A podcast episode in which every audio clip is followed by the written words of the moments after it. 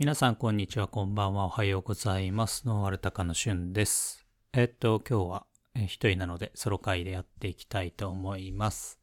実はね、これ、3回目のやり直しで、えっと、何が起きていたかというと、あの、1回目は、なんか、音質悪いなと思って、まあ、でも話していた内容も、ちょっとなんかあんまり納得いかなかったので、撮り直したんですよ。で、2回目は、まあ内容的にはいいかなと思って、えっと、じゃあこれで出そうかなと思っていたんですけど、でもやっぱりなんか音質悪いなと思って、で、えー何が起きてるのかなっていうので、まあちょっといろいろ、あの、調べたんですよね。で、今、あの、ブルーの、あ、ブルーじゃない、イエティのブルーっていうマイク、USB マイク使ってやってるんですけれども、多分ね、あの前も、ちょっと音質、なかなかうまくいかんな、みたいなね、ことを話していたと思うんですけど、あの、すっごい初歩的なミス何やってんだろうなっていうことをやっていて、あの、私いつも Audacity っていうフリーのソフトで編集してるんですけど、あの、その録音の、えっと、マイクを、 Yeti を選択していなかったっていう。そりゃ、そうだよね。そりゃ音質悪いよ。だってパソコンの音で拾っちゃってんだもんっていうね。全くもう何やってんだかですよね。まあそういったね、あの、最近ちょっとボケが続いているんですよ。あの、年のせいか。30も後半に近づいてくると、なんだかだんだんこう忘れることも多かったりね。あのしている今日この頃です。皆さんいかがでしょうか？同い年くらいの人たち、えーいかがでしょうか？年齢を感じませんか？えっと、最近ね、あの、静岡の方もだんだん暖かくなってきて、えーっと、だんだん春めいてきたかなっていう感じなんですけれども、えーっと、だんだん春めいてくると仕事も、いよいよまた忙しくなってくるなっていうところでね、少しこう気合を入れ直して、えーやっていかなきゃなというような感じでおります。ただ、あの、私は最近こう、現場に入る仕事はだんだん少なくなってきて、えー事務仕事ばっかりになっているので、もう、あの、会議なんて世の中からなくなればいいのにと思いながらね、日々過ごしてるんですけど、たまにこう現場に入って、あの、20代の若いメンバーと一緒に作業すると、やっぱりちょっと体力の衰えは感じますよね。えっと、体の節々はちょっと痛くなるし、疲れは次の日にも残るし、なかなか、あのー苦労している今日この頃です。はい。まあそんなところでね、あの、ぼちぼち今日はカンタも、あの、仕事が忙しいようで、えーっと、収録に出れないみたいなんでね、えーっと、私の方一人でやっていきたいなと思います。えーっと、今日は、えーっと、サイエンス系の話題を一つやっていきたいなと思います。えっと、どんな話題かっていうと、まあ、この話の背景として少しちょっと話しておきたいのが、まあ、遺伝子組み換え植物っていうところの話なんですよね。で、具体的にまあ何の話かっていうと、まあ、要はその遺伝子組み換え食品っていうのが、あの、日本では結構否定的に捉えられてるなっていうところはあると思うんです。で、その一つの理由としては、まあ、遺伝子組み換えをした野菜を、まあ、食べたら、まあ、その人体に取り込まれて、まあ、健康に悪影響が出るんじゃないかっていう懸念が多分あると思うんですよ。で、もうちょっと言うと、まあ、その取り込んだ、あ組み換えをされた遺伝子が、人間の遺伝子にも何か影響を与えるんじゃないかっていう多分懸念もあるのかなと思うんですね。で、個人的には、まあ、基本的にそういったことはありえないだろうなと思っています。で、まあ、その理由としては、まあ、あの、農業の分野で遺伝子組み換えでよく馴染みがあるのが BT 植物だと思うんですけど、要はあの、バチルス菌っていうものの毒素を、おまあ、出すというか、その植物に、まあその部分の遺伝子を取り込むことで、その植物を食べた害虫を、まあ、殺すことができるっていうような特定の害虫ですね。っていうような、えっと、BT 植物っていうのがあります。で、まあこの BT 植物に取り込まれたその毒素を作る、まあタンパク質のを生成する、まあ遺伝子ですよね。えー、の部分っていうのが、まあ人間にも悪影響を及ぼすんじゃないかっていうような話もネットの界隈では出てるんですけれども、基本的にこの作られたタンパク質、毒素のタンパク質っていうのは、そのある特定の昆虫に対しては作用するけれども、まあ人間、まあ哺乳類には作用しないんですよね。っていうのは、えっ、ー、と、人の側にはその作用するための、まあ、受け取る受容体っていうのがないのと、が一つなのかなと思います。で、あとは、まあ、タンパク質なので、胃の中に入ってしまうと、胃酸で、えー、と分解されてしまうので、そういったことでも、まあ、その、活性を失ってしまうので、影響はないだろうなと思います。まあ、あとは、これはまあ、あの、利用方法にもよるんですけど、まあ利用する過程で加熱調理されることも多いと思うので、その熱によって、まあ分解されるっていうのもあると思うので、まあこういった理由で、えっと、遺伝子組み換えをされた植物を人間が食べても、まあ基本的には影響がないだろうなと思っています。で、これっていうのは、えっと、植物から人間に対して、そういう、え遺伝子の取り込みっていうのは、まあ基本的に起きないだろうっていうような話なんですけど、自然界で見ると、えっと、一部の細菌から昆虫へ遺伝子があ取り込まれているっていうことは発見されているようなんですね。で、これは、あの、水平、水平遺伝子電波って呼ばれるみたいで、で、それって何なのっていうとこなんですけど、まあ、ある個体のが別の個体に対してとか、えっ、と、ある生物が別の生物に対してとかっていう他の生物間ですね。の間で遺伝子の取り込みが起こることを水平遺伝子電波って呼ぶそうです。で、えっ、と、基本的なちょっと話として、えっ、と、遺伝っていうのがどういうふうに起きるかっていうと、まずそもそも一つのこう細胞、母細胞って呼ばれる細胞があって、それが、えっと、こう分裂をして、えっと、上細胞とか、まあ、娘細胞とか呼ばれるものにこう分裂していくわけですけど、この分裂していく過程で、まあ、染色体がコピーされるので、それで、えっと、持っている形質っていうのが遺伝していくわけですよね。で、これが一般的な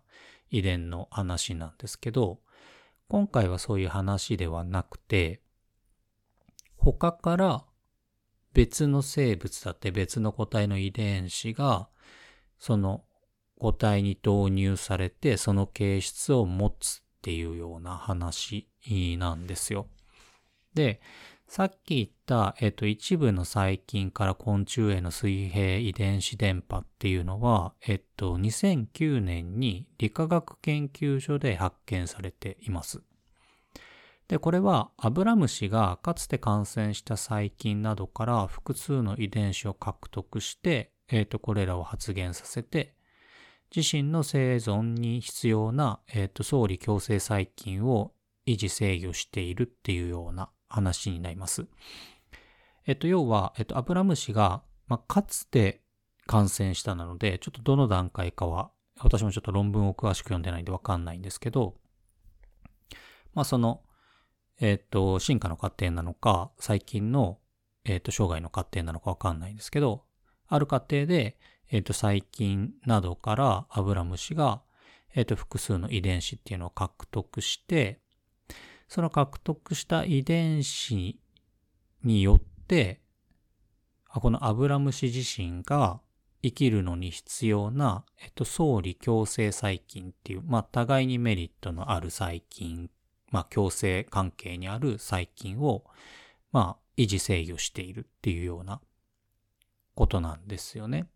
っていう、まあ、細菌から昆虫への水平遺伝子電波っていうのは、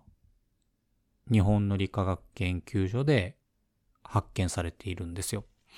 で、これは2009年の理化学研究所の話なんですけれども、今回はそうではなくて、えっと、別の話になります。で、まあ、どういう話かっていうと、まず論文のタイトルからお話しすると、Whitefly hijacks a plant detoxification gene that neutralizes plant toxins っていうタイトルになります。えっ、ー、と、ちょっと難しい単語がいくつかあったんですけど、で、 detoxification っていうのが解毒ですね。で、 neutralizes っていうのが中和になります。で、ホワイトフライっていうのは粉じらみのことなんですよね。で、えっと、和訳すると、えっと、粉じらみは植物の、えー、解毒遺伝子を取り込んで植物毒素を中和するっていうような話になります。で、これって、えっと、2021年4月1日号のセルという雑誌に掲載されてます。で、セルっていうのは、えっと、三大科学ジャーナルの一つで、いわゆるネイチャー、サイエンス、セルっていう三つですね。なので、えっと、世界的にも非常にこう権威のある雑誌ですし、えっと、科学者として、まあ、この分野ではもう、あの、目指すべき雑誌というか、あの、非常に、えー、業績として大きい雑誌の一つになります。で、その雑誌に掲載されていて、えっ、ー、と、研究したのがスイス・ヌーシャテル大学っていうところと中国農業科学院っていう、えっ、ー、と、研究所の研究になります。で、この論文っていうのは、さっきのあの水平遺伝子電波に関係するんですけれども、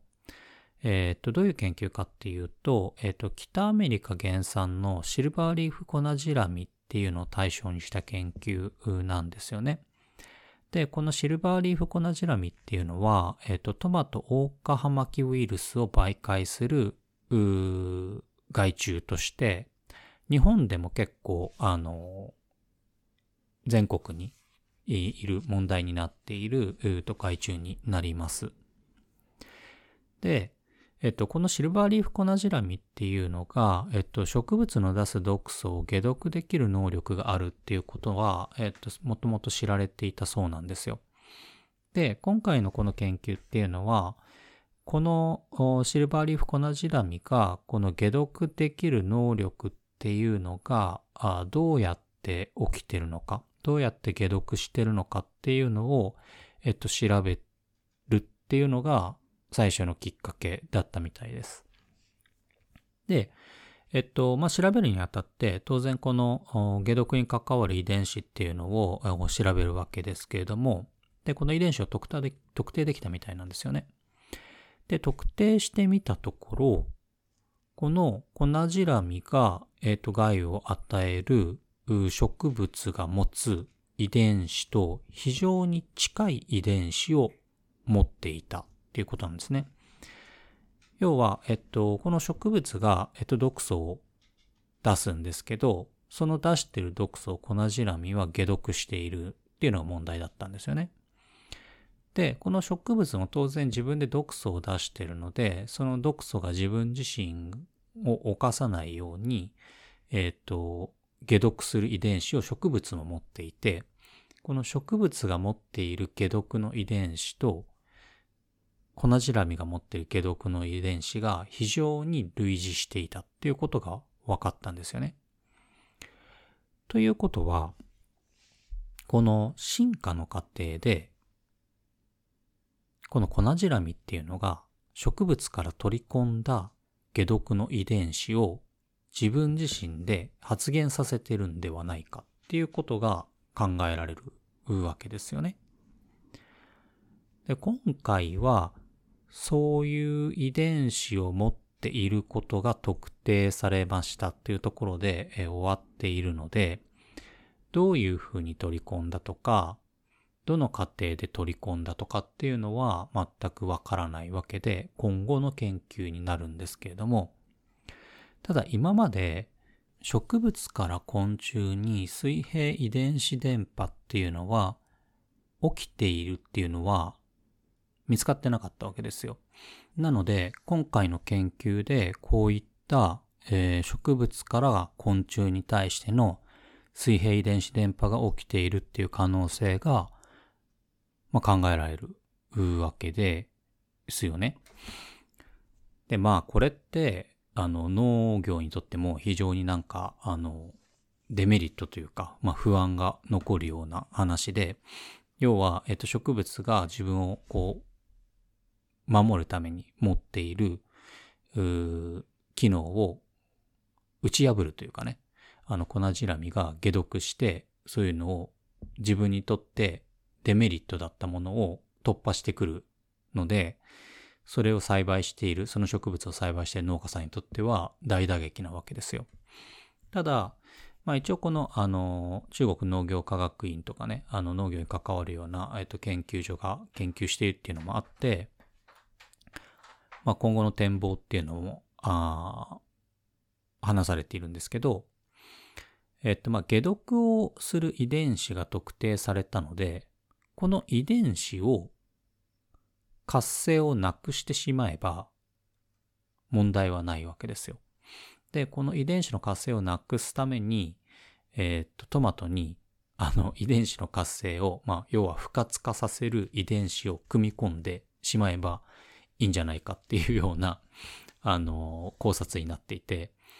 まあ、ここでもまた遺伝子組み換えかっていうような話が出てくるんですけどね。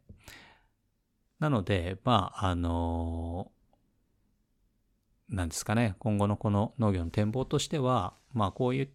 あの、粉じらみがどうしてそういう解毒をしているのかっていうのが明らかになったことで、まあ一つの解決方法として新たな遺伝子組み換えを行うことで、この問題クリアできるんじゃないかっていうのは、まあこれは一つの方法だと思うんです。で、まあその、今回こういう植物から昆虫に水平遺伝子電波が起きているから、じゃあやっぱり人間に対しても起きるのかって言ったら、それはまたやっぱり別の話で、あの、わからないですよね、今の段階では。なので、えっ、ー、と、まあ、変にこう不安を煽るようなことも言うつもりはないので、今の段階はわからないっていう話なんですけど、ただ、まあ、あの、今回この論文をを調べるにあたって、この論文を解説しているようなサイトもあったので、そこを見てたんですけど、その、あの、解説サイトの方でも話されていたのが、まあ、この地球ができて46 6億年の中で、まあ、生物っていうのが誕生しているわけですよね。で、それっていうのを、もともと無機物だったものからどこかの段階で有機物ができるっていうような過程を踏んだからこそ生物がいるわけですよ。で、それって普通はありえないって思われるものなんですけど、それが起きたからこそやっぱり生物っていうのは誕生しているわけで、そういうこう非常に低いような確率のものが今までのこの地球の歴史の中でも起きているから、まあ、他の生物から全然違う生物に水平遺伝子電波が起きるっていう可能性も、まあ全くのゼロじゃないよねと。だから今後この遺伝子組み換えっていうのが人体に対してどういう影響を与えていくかっていうのも、まあ今のところ可能性、悪影響を与えるっていう可能性もまあゼロではないのかなと思うんです。まあわからないですけどね。それっていうのはもう今後になってみないとわからない部分もあるのかなと思うので、まあこれに対してあの、いろんな意見はあるかなと思うんです。ただ、あの農業においてこの遺伝子組み換えっていうのはもはや切っても切れないような技術になってきてるんじゃないのかなと思うんです。で、例えばあのハワイでパパイヤが非常にあの大きな病害にあってしまって、まあもうハワイのパパイヤなくなるみたいなあの時期があったみたいで、で、それに対してまあ遺伝子組み換えをして、この病害に対してまあかからないような、えっ、ー、とパパイヤを作ることで、そのパパイヤをまあ広げた結果、ハワイでのパパイヤっていうのは存在できたっていうこともありますし、今、あの、バナナも非常にあの、大きな病害に侵されていて、まあ、世界規模でバナナっていうのができないっていう時期を経ていますけれども、これもまあ、遺伝子組み換えっていう技術を使うことで、えー、そういったバナナっていうのが、その地域でなくならないようにすることもできるのかなと思うんですよね。なので、まあ、あの、もう農業とは切っても切れないようなあ技術になってますし、えー、日本もかなりこの遺伝子組み換え植物とか食品に対して、まあ、厳しいですけれども、ただ、知らず知らずのうちにもう僕たちもあの取り込んでいると思うんですよね。で、それっていうのは、こう食品の表示にはされないというか、する義務が、義務がないようなレベルで入っていたりとか、あの、する必要がない用途で入っていたりとかっていうところで、え、ー、と、知らず知らずのうちに、あの、そういった食品っていうのは摂取しているんじゃないのかなと思うので、うん、まあ、なんか知らないうちにその恩恵に預かっているっっていうのが、まあ、今の事実ではないのかなと思います。まあ、この遺伝子組み換えの、まあ、食品が健康に与える影響っていうのは、まあ、さっきも言ったように今後どうなるかっていうのはね、あの、わからない部分もあるのかなとは思うんですけど、まあ、それをね、今こう心配してしまってもしょうがないし、そこで不安を煽ってもしょうがないので、今日はまあこれくらいの話題にしたいなとは思います。皆さんはどう感じるでしょうか？やっぱり怖いなって思うんですかね。はい。